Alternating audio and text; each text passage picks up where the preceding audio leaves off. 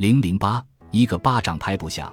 关于真实的养老金的基础知识，简而言之，当前在我们重点关注地区关于养老金危机的公共讨论中，忽略了 DB 计划与 DC 计划的重要区别。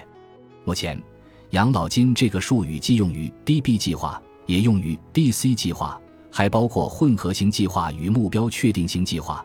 很多自认为参加了养老金计划的人，实际上参加的是集合储蓄与投资计划或资产积累计划，诸如 DC 养老金计划或利润分享计划。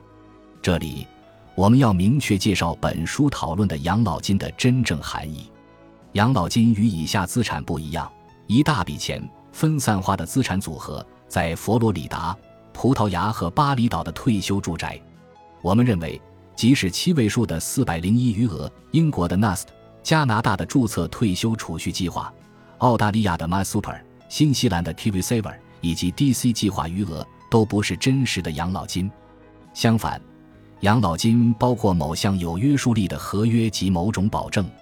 养老金计划保证向退休人员提供一份真正的、可预测的、靠谱的收入流，持续到其自然寿命结束。养老金计划不只是资产类别，还是产品类别。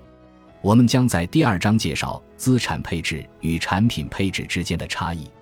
虽然目前您对产品配置还很陌生，但读完本书，您就会成为这个领域的专家。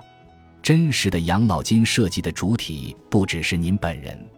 一支真实的养老金探戈舞涉及两方主体，您作为未来的退休人员是一方。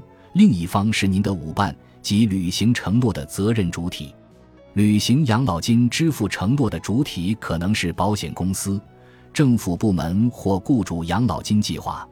不过，要成为真实的养老金，必须有人提供某种保证，没有保证即没有养老金。